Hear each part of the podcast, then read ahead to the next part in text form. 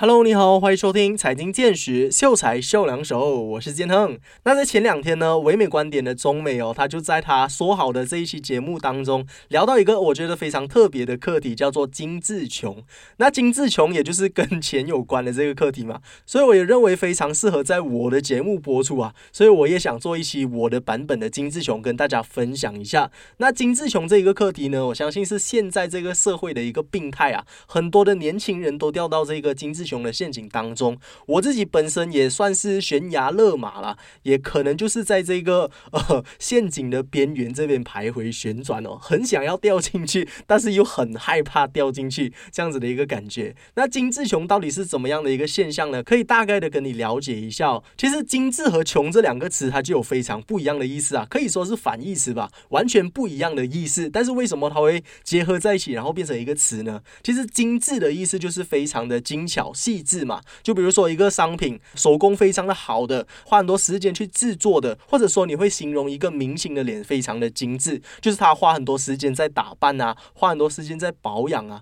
所以说精致是需要花很多时间去投资，然后花很多的钱，花很多的功夫来去打造的一个东西叫做精致。但是穷。穷就是 穷，就是没有钱嘛。那如果你没有钱，你哪来的精致啊？对不对？但是来到了这个资本主义的社会哦，社交媒体的盛行啊，大家都把外表看得非常非常的重要啊，所以才会产生出精致穷这个社会问题。那我们今天的节目呢，就会来深入的聊聊精致穷这一个现象。呃，到底你有没有掉入这些陷阱？到底精致穷是什么意思？那我们要怎么样走出精致穷的这个陷阱呢？我们话不多说，马上开始我们今天的节目吧。哦，既然刚刚已经提到了中。美的节目，这里也呼吁大家可以去听听看啦。如果还没有听的话，那呃还有一件事情要跟大家报告的，也就是说我们优内容的台呀，之前在我们的 Facebook page 不是有报告说我们在升级当中吗？一直都在 upgrading 的这个过程当中。那在来临的七月四号呢，我们的台终于迎来了一些新的搞作，我们邀请到了一些新的嘉宾，然后引进了一些新的节目、新的单元，都是充满知识性还有充满趣味性的一些节目啦。希望大家能够喜欢哦。那如果你想要得知更多详情的话呢？也可以到我们的 Facebook page triple w dot facebook dot com slash 有内容，呃，也顺便给我们点个赞，让我们知道一下你们也喜欢我们在做的这些题材，我们在做的节目哦。我们会继续努力为大家带来更优质的内容。OK，报告完毕，回到来我们今天的主题：精致穷。那说到精致穷呢，其实这一个词哦，好像是最近这几年才突然间有看到吧。之前比较流行的一个词叫做月光族，其实我相信都是有类似的意思啦。比较不一样的可能就是。是月光族没有那么精致，但是精致穷绝对是月光族。呃，大概的以我自己个人的了解来来解释一下这两个词哦。精致穷就是好像我刚刚有提到的，这个人他非常的穷，但是他想要把自己活得更加的精致，因为其实也是受到了这个社会的压力啦，peer pressure，你知道吗？呃，整天看到这些社交媒体上啊，跟我们同岁的、同年龄的、年龄相仿的这些呃身边的朋友啊，就算是可能年纪比我们轻的朋友们，生活还比我们过得更。更好，都是去一些高级的餐厅用餐呐，然后呃去旅行也是去最好的饭店呐，然后吃最好的餐厅啊，穿最好的服饰，最新的这些潮牌，最流行的服饰，然后球鞋、运动鞋全部都是最干净的，都是最流行、最潮流的。看到大家都是这样子的一个情况之下，难免会有一些压力嘛。但是每当看到自己每个月的这个薪水单，就会觉得哇。生活真的是太困难了，然后又开始 depress 啦，就是慢慢的呃陷入到这个陷阱当中啊，因为你会一直回到一个恶性循环的，每一天看到大家活得很好，然后自己只有自己好像过得不是很好，因为大家都把自己最好的一面放到社交媒体上嘛，这个就是当代人会有的问题啊，所以大家都是在一个不停的比较的过程当中，难免会有一些伤心的时候，那伤心的时候就会想到什么呢？retail therapy 这个词也是我最近才学习到的，就是透。透过消费啊，就是透过买东西来让自己呃得到一些疗愈的感觉啊，所以就会不停的花钱买东西，不管这个不管这个东西你是不是真的有需要到，你就是想要买啊，买了之后你就会好过一点点，至少在一个月辛苦工作了之后，可以好好的犒劳自己一些些，在没有人关心你的时候，至少还有自己关心你自己哦，真的是太可悲了。讲到。呃，那也因为这一个现象哦，其实我最近 delete 掉我所有的这些社交媒体。虽然我是在媒体的公司上班啊，虽然我的工作是媒体啦，但是我把我手机上所有的这些社交媒体的 app 都 delete 掉了，包括 Facebook，包括 TikTok，包括抖音，包括小红书、Instagram，我只留下了 YouTube。但是花我最多时间的也是 YouTube。但是呃，已经过了一个星期，可以跟大家 update 一下哦。第一天我 delete 掉，其实我真的会觉得呃放下心头的大事啊，我真的整个人轻松很多。我觉得呃可以更加的好好的 focus 在自己的目标上，不管是生活上啊，不管是工作上啊，我都觉得我更加的专注，因为我在我空闲的时间呢，我就不会按手机。我在一个星期下来哦，我的整个 screen time 手机的 screen time 降低了二十多个 percent 呢。我一天用手机大概是五个小时，之前好像是有到九个小时啊，多的时候可以一天用十二个小时哦。如果是用手机呃追剧的时候，真的是很夸张。但是降低了很多之后，我就有更多的空闲时间可以专注在我想要做的事情身上，呃，比如说洗车啦，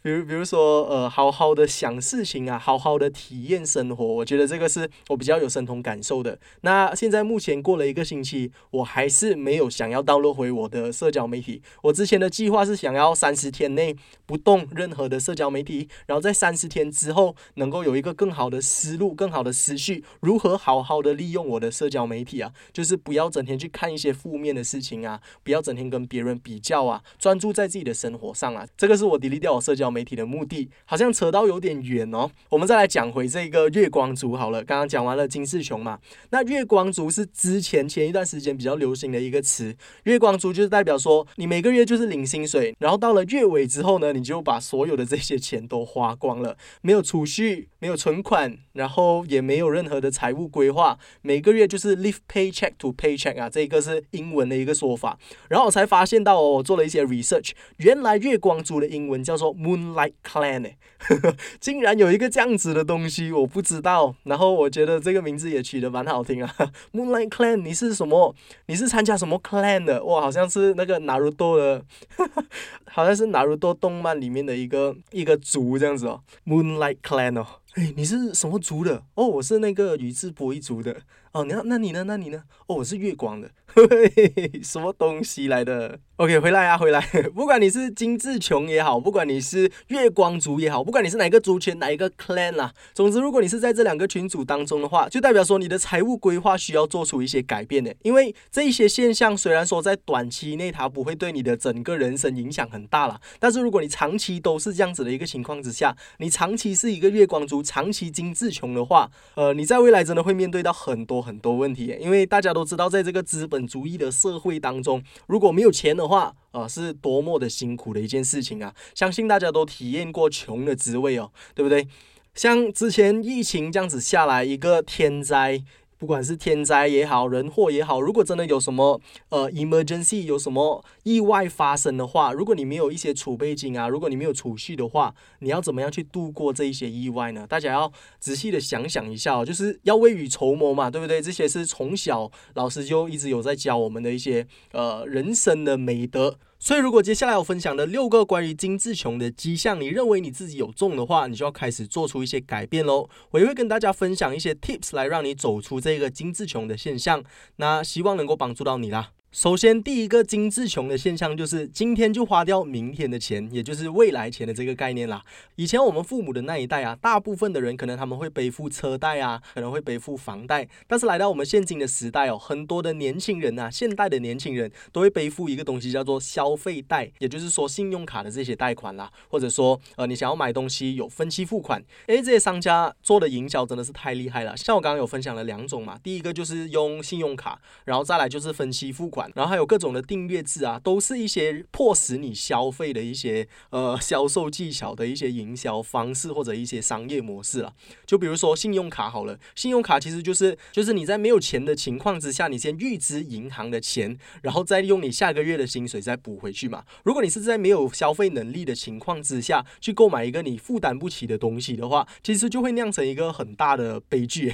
因为怎么说，你今天就花掉明天的钱，也就是说，如果你明天没有赚。到钱的话，你就没有办法去偿还这一笔贷款了。那如果你明天真的是很幸运的有这个钱来偿还的话，你下一个月又想要买东西的时候，你又会用这个信用卡来买东西，所以它就会变成一个恶性循环啊，直到你还不起为止，直到你买到超过你的这个金额为止。所以为什么那么多人还信用卡还到破产呢？就是因为这个原因。然后还有另外一个东西，就叫做分期付款。现在有很多的公司啊，他们帮助你做 two time payment、three time payment，或者说 buy now pay later，都是有这一种策略啊，吸引你现在先消费，然后之后再偿还这些贷款。除了你能够马上的得到这个商品，得到那个快乐。的同时间，那个卖东西的那个商家，他就直接赚到这个产品的钱嘛。但是那个借钱给你的那个贷款公司，他就能够赚取你的利息。所以其实 从一个商业角度来看，这个是一个非常好、非常健康的一个商业模式来的，因为它是非常赚钱的嘛。但是最辛苦的就是消费者自己本身咯。如果你是没有这个偿还能力的话，其实真的会非常的辛苦诶。分期付款，呃，有些三个月短的，长的可能有二十四个月。像现在很多呃买手。机啊，都是以这种订阅制的方式来在购买，其实真的会非常辛苦啊。因为我自己就尝试过，就是订阅手机啊，然后我自己本身也有在矫正牙齿嘛，所以这种偿还贷款的滋味，我自己是感受到不少的。然后还有另外一个东西就是健身房，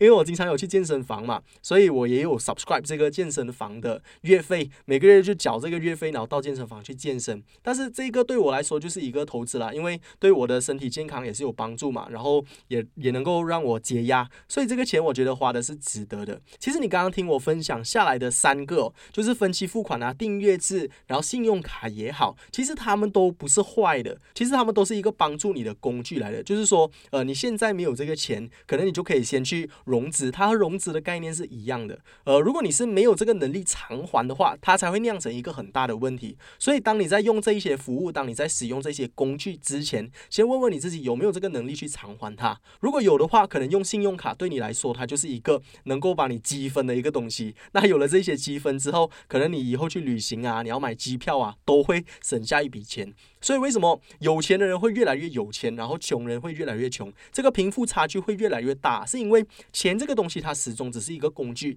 你会不会好好的利用它，就决定你会不会成为一个有钱人。那如果你是像我刚刚有提到的，你很会善用信用卡的话，你会善用这些积分的话，其实其实在你享受的同时，也能够帮你省下一笔钱，也能够很好的理财了。另外还可以跟大家分享那些理财小妙招，也就是说，越来越多的这些公司他们推出订阅制嘛，像 YouTube。Premium 啊，Spotify 啊，然后各种这些 YouTuber 的 membership 啊，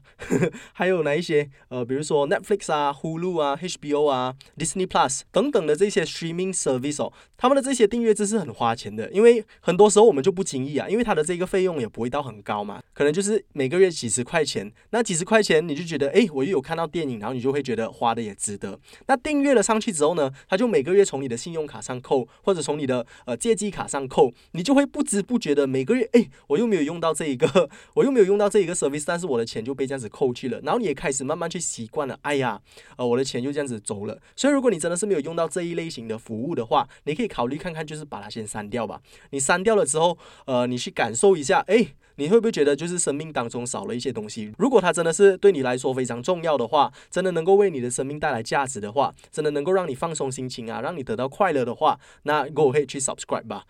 如果是没有的话，诶，有跟没有也是差不多的话，你去 delete 掉你所有的这些 subscription 吧，因为他们真的是非常非常花钱的一件事情啊。因为它的厉害之处就是在于，哎呀，这十块钱我少掉也没有什么关系啦，反正我也可以追剧一下，然后反正我每个月我都有看电影的，哎呀，这个月就不要看了。是在家看 Netflix 就好，这种反正反正的概念呢，就会让你花掉很多的钱呐。接下来就跟你分享更多有关于金字穷的特征。第二点，花钱买快乐。哎，你先听我解释哦，不是说花钱买快乐是一件错的事情，而是你要把快乐的这个定义先看得正确哦。穷人会很习惯性的去靠消费来犒劳一下自己呀。经过了一个月努力的工作，花一点小钱来买一点快乐，不过分吧？对不对？所以穷人经常可能会去呃每一天买一杯星巴克啊，呃喝一点好一点的咖啡，对自己好一点。因为因为平常真的没有多少人对我们自己好啊，所以我们必须要自己对自己好一些。上个 social media 我们也经常看到一些关于呃 self love 啊，关于一些 me time 啊这样子的东西，就是要对自己好一些嘛，因为。因为生活真的很辛苦啊，呵 呵所以呃可能会呃时不时就去旅行一下啊，时不时就会购物来犒劳一下自己。其实这些行为，我不认为它是错的，我认为这些都是有必要性的。因为，因为我们努力赚钱，就是为了要让自己生活的更好嘛。那如果我们努力赚钱，但是又拼命的只要把钱存起来而已，也没有时时刻刻的犒劳一下我们自己，那我们就会很快的失去动力来去赚钱啊。所以，我认为适量的犒劳自己是非常必要的。但是，如果你要对比一下穷人和富人之间的区别哦，就是他们会把快乐这一件事情的定义哦看得非常不一样。就是穷人他们会把消费看成是一种快乐，为自己买了一件新的衣服啊，去了一趟旅行啊，或者是呃买了一杯星巴克啊，这些都是对自己好的一些表现。他们会把这些看作是快乐。但是富人可能相反的又会不一样哦，他们可能会把快乐建筑在学习之上，呃，学习为他们带来快乐，然后可能运动对他们带来快乐。可能到户外走走会为他们带来一些快乐。那你能够看到的这些区别，其实不是穷人和富人之间的区别啊，而是能够为你带来快乐的这些事情的区别。因为其实快乐这一个东西，并不是一定要物质来去满足我们的。其实很多时候，当我们去流一身汗呐，很多时候当我们去帮助别人呐，很多时候可能我们看到猫猫狗狗啊，我们也会很开心、很快乐。而这种快乐和我们去消费的快乐是非常不一样的。因为我之前不是有分享过那个财务极简主义吗？Minimalism financial minimalism，也就是说，为什么我们在购物的时候会感到快乐，是因为我们的身体会产生一种东西叫做多巴胺呐。那这个多巴胺就是快乐的荷尔蒙，它跟我们呃去运动啊，它和我们开心的这个表现是同样的一个荷尔蒙来的。但但是它这个就叫做呃 dopamine boost 啊，就是当我们一消费的那当下，我们的这个 dopamine 就会突然间 boost 起来，这个是非常正常的一个东西。所以其实我们享受我们快乐的那个当下，只是消费的那个当下而已，而不是真正拥有那个东西。的时候，所以很多人就会掉入这个陷阱啊！买了一个东西之后，过了两天又好像不是很喜欢了，所以这些东西就会堆积如山啊！在家里，诶，其实买了很多的新的电电子产品啊，买了很多的家居摆设啊，但是都是呃放在那边，但是好像家居摆设都是放在那边的，是不是？给错 example，哎呀，我不懂了。不管是电子产品也好，还是其他的一些呃家居用品都好啦，总之就是买了一大堆，然后没有用到，那这个就会造成一个什么问题呢？你没有得到快乐的同时，你还花掉了很多不应该要花掉的钱呐。与其你把快乐建筑在消费之上，不如你把快乐的这个定义哦，转去另外一个方向，可能可以去运动啊，可以去爬山，可以去看看世界啊。我觉得其实旅行是一个非常值得的事情，但是你可以选择的就是不要去最高级的酒店，不要去最高级的餐厅，可能可以体验一下当地的这些文化啊，可能去体验一下这些本土的乡情啊，这些带给你的快乐可能来的比消费多更多。另外，其实也很多人问我，为什么你这么喜欢去健身？呃，其实健身了之后这么辛苦，然后手又痛，隔一天肌肉又痛，为什么你这么享受健身的这个过程啊？其实我相信很多人都不是喜欢健身的这个过程啊，健身的过程是非常痛苦的，你又不可以吃自己喜欢吃的东西啊，很多时候这些甜的饮料啊，很多时候这些甜品你都必须要控制住，因为饮食控管嘛。再来就是呃，你要去呃推这些铁啊，每次都要突破你自己，每次都要推的比你之钱更重，这样子你才会进步嘛。其实为什么那么多人会喜欢健身？其实不是因为喜欢那个健身的过程，而是学习如何去享受那个健身的过程。很多人讨厌练腿的，但是为什么健身的人会是一个 love hate relationship 吧？跟练腿，跟 leg day。很喜欢的同时，但是又很讨厌。讨厌是因为真的是很困难的、很辛苦；但是喜欢就是因为学会了怎么样去享受那个痛苦的过程啊，就是这种痛苦的过程，就是这种努力克服的这一种过程。我觉得这个 mentality 可以改变一下。当你的思维有了一个转变之后，很多难的事情，当你克服之后得到的这一种成就感啊，是对每个人来说都是非常非常快乐的。我讲这一点，其实要带出来的意思就是说，思维这个东西也是非常重要的。其实为什么很多人他们会去吸烟、会去喝酒啊？是说想要放松一下自己嘛？辛苦了工作一个星期，那难得来到了 Friday Happy Hour，有没有？呃，喝酒啊，放松一下自己。然后很多人吸烟是觉得说工作压力非常大。哎，有哪一个人工作压力不大了？但是为什么只有这一些人他们会去吸烟？买东西也是一样的，你要学会怎么样去克制住你自己啊！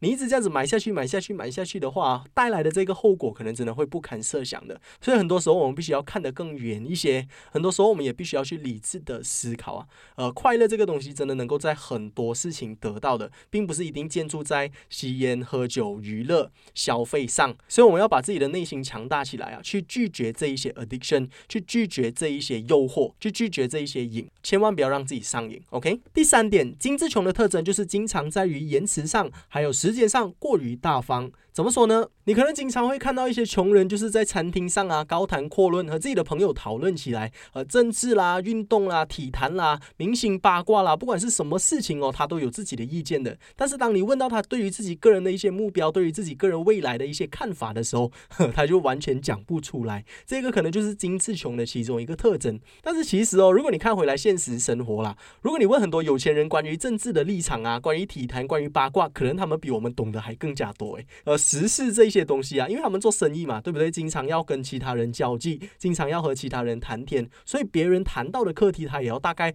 略懂皮毛，略懂一二嘛，不然他们怎么样跟别人交际，怎么样跟别人交谈？所以我觉得这个其实不是一个很大的问题，很大的问题是在于你在讨论这一些东西的时候，其实浪费掉你很多的时间啊。很多有精致穷特征的人啊，都是习惯性可能在家里呃打电动啊，可能在家里追剧啊，就把一天的时间都花完了，但是有。有钱人他们在讨论这一些东西的时候，其实也是在谈生意的当额上啊。所以其实你要把时间运用在对的地方，不要把自己的时间看得过于大方，花费到一些不必要的社交上啊。这些是我认为我们必须要 prioritize 我们时间的，因为每个人一天只有二十四个小时嘛，这个是上天唯一给我们公平的一个 一个指标哦。每个人都有二十四个小时，为什么有些人能够做得更多？为什么 Elon Musk 他可以成为世界首富？是因为他跟我们一样，每一天只有二十四个小时，但是他在这。二十四个小时内呢，他可以 manage Tesla，他可以 manage the Boring Company，他可以 manage SpaceX，他可以 manage 很多很多其他的，而且他还有时间去上一些 YouTube 的 podcast 啊，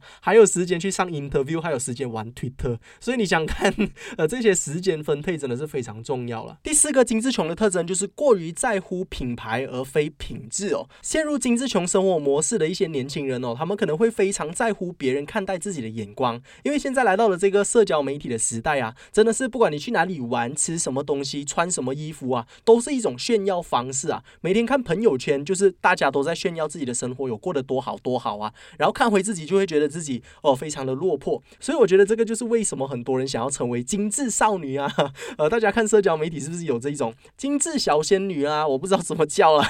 应该是有这样子的东西的。我要成为一个精致的仙女啊，类似这样子的，很多女生都会掉入这一种迷失啊，非常的在乎品牌而非品质，说服。不是好了，其实一个有大品牌的 T 恤哦，和一个没有品牌的 T 恤，他们的这个品质其实不会差到哪里去的，因为那个 manufacturer 他们找的这些布料其实都是差不多的。一个白色的 T 恤，它就是一个白色的 T 恤，不管你是买 Dior 的也好，你买 Uniqlo 的也好，它都是差不多的。所以其实呃，大家不用太过的去在意这个品牌啦。其实也不是说不要去在乎这些品牌。我认为精致穷它最大的问题就是在于穷，精致是没有问题的。如果你想要过上一个很精致的生活，首先，你必须要有钱。如果你穷的话，你就不要去追求这个精致的生活。我觉得这个才是最大最大的问题啊！因为其实你要追求好的品牌，没有什么问题的嘛。总之，你不要影响到你现在的这个生活模式就可以了。但是很多人的问题就是宁愿要去追求这些品牌，而浪费掉自己所有的财富，浪费掉自己所有的积蓄，他们也愿意。这个就是最大的问题啊！我很喜欢网上的一个 quote 哦：“You have a family to feed, not a community to impress。”也就是说，你有一个家。家庭要养，而不是要去在意别人的眼光啊！我们努力工作赚钱，其实为了就是要养家糊口嘛，而不是为了要买名牌的衣服来炫耀。就是说，如果在你没有财务经济状况的这个呃基础之下，我们必须要做的东西就是先填饱自己的肚子啊，后面的那些东西我们以后再来想，好不好？我们应该要去想怎么样去提升自己的收入，怎么样去赚更多的钱，后面我们才来想要怎么样去犒劳一下我们自己，后面我们才来想要怎么样去呃提升自己的生活品质啊！我觉得还有一个东西是。非常重要的叫做 delayed gratification，中文叫做延迟享受。哦很多年轻人可能会犯的错误，就是在他们赚了多一点钱之后，他们就会想办法提升自己的生活品质。这个东西不是错的，但是问题是你提升了你自己的生活品质之后。就代表说你存的钱和你之前一样啊，那你在未来要怎么样有一个大的突破，这个是很关键的一个问题哦。然后我们要去想另外一个东西，就是如果我们把这些钱能够放到投资户口当中，或者说把这些钱投资到自己的 knowledge，投资到自己的这些技能当中，我们能不能够靠这些东西赚取更多的钱？当我们会去深思熟虑，会去考虑这些东西，会去考虑发展的时候，这个时候才是从穷人转变成富人的这个转折点啊。我认为，我也发现到很多。富人、很多生意人哦，他们不会去庆祝自己的一些成功的。比如说，他们交易到一单很大的生意，可能他们会去吃一顿熟须就好了，就和他们平常吃的是一样的这个分量。但是很多穷人就不一样哦，我要犒劳一下自己啦，我要又有自己的 me time 啦，我要 self love 啦，然后就去吃大餐，吃一些呃自己根本吃不起的东西。所以这个其实就是穷人和富人之间的一些区别啊。富人的享受、富人的快乐，就是建立在这个他能够成功带来的这个成就感之上，而不是在于物质上的享受了。那接下来呢，就跟你分享最后两点有关于金志穷的特征。那可能如果你刚刚听下来，你会觉得说，呃，有金志穷特征的这一些年轻人呐，可能他们都花钱不手软，然后只买贵的商品。但是其实不是这样子的哦。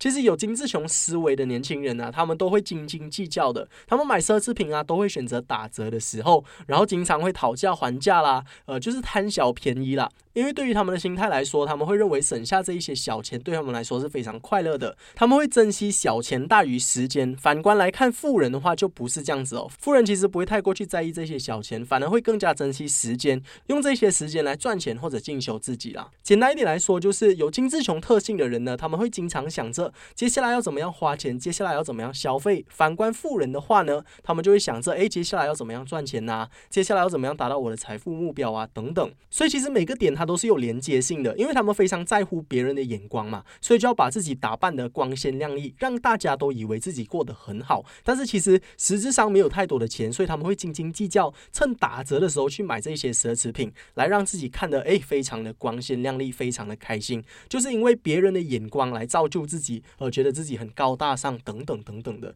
但是其实这种快乐它只是短暂的啦。我们必须要知道，我们活在这个世界上，其实不是为了要 impress 其他人啊，不是要让别人。觉得我们自己很厉害，而是要过得了自己那一关啊！因为当你买了这些奢侈品之后，受伤的是自己的钱包啊，受伤的是自己的 bank account 有没有？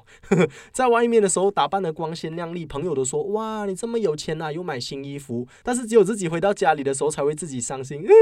我买这件衣服花了三千五百块，没有人知道。来到了最后一点哦，这个会比较深层一点，所以希望大家可以和我一起思考一下哦。呃，金志琼一族的人呢，他们会比较悲观，他们有悲观的思考模式，而且习惯无力啊。呃，当你去访问一些金志琼一族的人啊，你问他，哎，为什么你会呃没有钱，但是愿意花费在这么高的这些奢侈品牌当中？他们就会告诉你，哦，YOLO 咯，You only live once，你要好好享受当下，活在当下。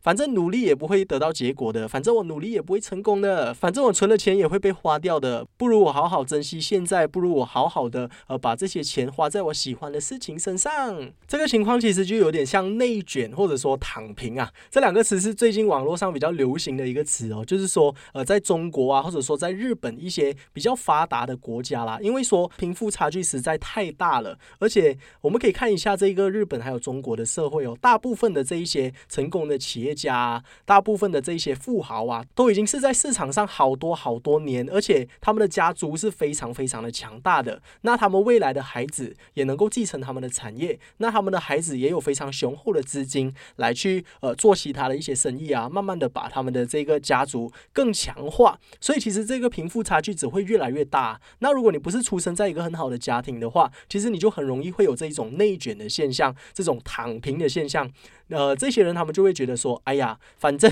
我多么的努力也不会成为一个有钱人的，我多么的努力也不会成为上流社会的人的。所以，与其我每天去烦恼怎么样呃成为一个有钱人，还不如活在当下，把我有的钱都花掉，开开心心当一个小废物也没问题。这些就是他们的心态啦。还有一个词叫做佛系，很多人上班很佛系，有没有？被老板骂，哎呀，没有关系，呃，我只是讨碗饭吃而已，我只是要稳定的拿一份薪水而已，都有这一些想法的。但但是，尽管这个社会有多么的不公平，这个世界有多么的不公平，我们还是有这个机会哦，来去成为我们想要成为的人。我们绝对有机会去达成我们想要完成的这些目标的。因为我觉得这个想法真的过于消极了。如果你是抱持着这么消极的想法的话，你怎么可能会成为一个有钱人？你怎么可能会完成你的目标？因为你已经有了这一个想法，有了这个思维，你一赚到钱你就把钱花掉，你根本没有去做出行动，没有做出努力，你要怎么样去期望一个结果呢？因为其实不管。这个社会呃演变得多么的竞争也好，因为其实来到了现在社交媒体的时代，可能大家会说社交媒体带来很多负面的影响啊，大家都变得很敏感，大家都因为社交媒体产生这种精致穷的现象。但是其实也有很多人通过社交媒体把自己的生意发展起来，甚至很多人成为内容创作者，甚至很多人在呃社交媒体上赚到自己人生的第一桶金。社交媒体其实它的用途真的是非常非常的广啊！大家可以看一下我们这个非洲小哥，大家都知道 TikTok 上最多 followers 的一个人叫做 Cabby Lame，非常的年轻啊，这个人好像是跟我同岁耶。他是因为疫情丢了工作，丢了工作之后他就在家里嘛，因为疫情也很难找工作，他也没有其他的东西做，所以他就开始拿起他的手机开始拍摄一些搞笑的视频。怎么知道在短短的一段时间内哦，他就开始爆红起来，现在是整个 TikTok 社交媒体上最多 followers 的一个人。然后大家都说他是呃 Mr Bean 的传承人呐，因为 Mr Bean 一句话都没有说就可以让全世界大笑嘛。那这一个人就是现代的 Mr Bean，非常非常的厉害，非常。传奇的一个人物了，你可以想象到吗？有了社交媒体之后，呃，一个不起眼的，一个可能是来自非洲的，一个可能是失业的人士，他都能够在社交媒体上找出自己的一条道路。现在他到处参与各种不同的 interview，呃，连。C 罗纳多足球员也是他的忠实粉丝，然后他也成为了 Hugo Boss 的这个模特，哇，真的是非常非常的励志啊！所以其实凡事有利也有弊啦，我认为事情总是会发生的，这个世界只会越越来越竞争而已，这个是我们都知道的，因为人口越来越多嘛，那能够成功的就是那个十个 percent，那个五个 percent 而已，那这个五个 percent 也会随着这个 population 慢慢变大而变大嘛，所以你有没有可能能够挤进去这个地方呢？为什么这个世界上的富人是少数？的为什么这些少数的人能够成为富人，就是因为他们和大部分的人不一样嘛？那大部分的人就是因为这个社会啊，大部分的人就是因为这个大环境啊，被影响、被洗脑。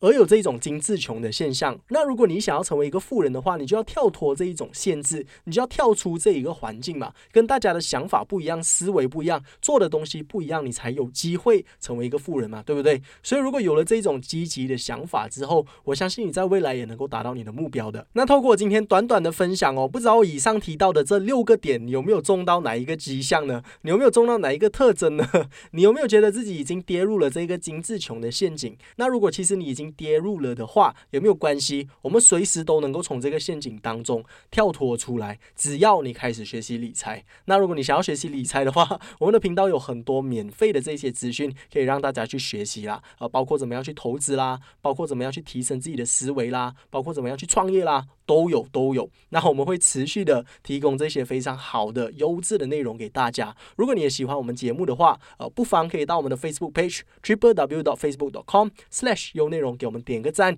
给我们一点 feedback 哦，告诉一下我们，诶，原来我们做的东西是呃对你有帮助的。如果你有想要知道哪一些其他的内容的话，也可以随时就是到我们的这个 Facebook page 告诉我们。那下一期呢，我会跟大家分享的就是 LVMH 和这个奢侈品牌帝国的崛起。到底这个 LVMH 的创办人哦，Bernard Arnold，Bernard Arnold 不是很会 pronounce 哦，因为他是法语。那这一号人物呢，他是如何成为短暂的世界首富的？他又是如何 monopoly 统治整个奢侈品牌帝国的？如果你不想错过的话，就一定要留守下个星期的秀才秀两手喽。我们继续留守有内容。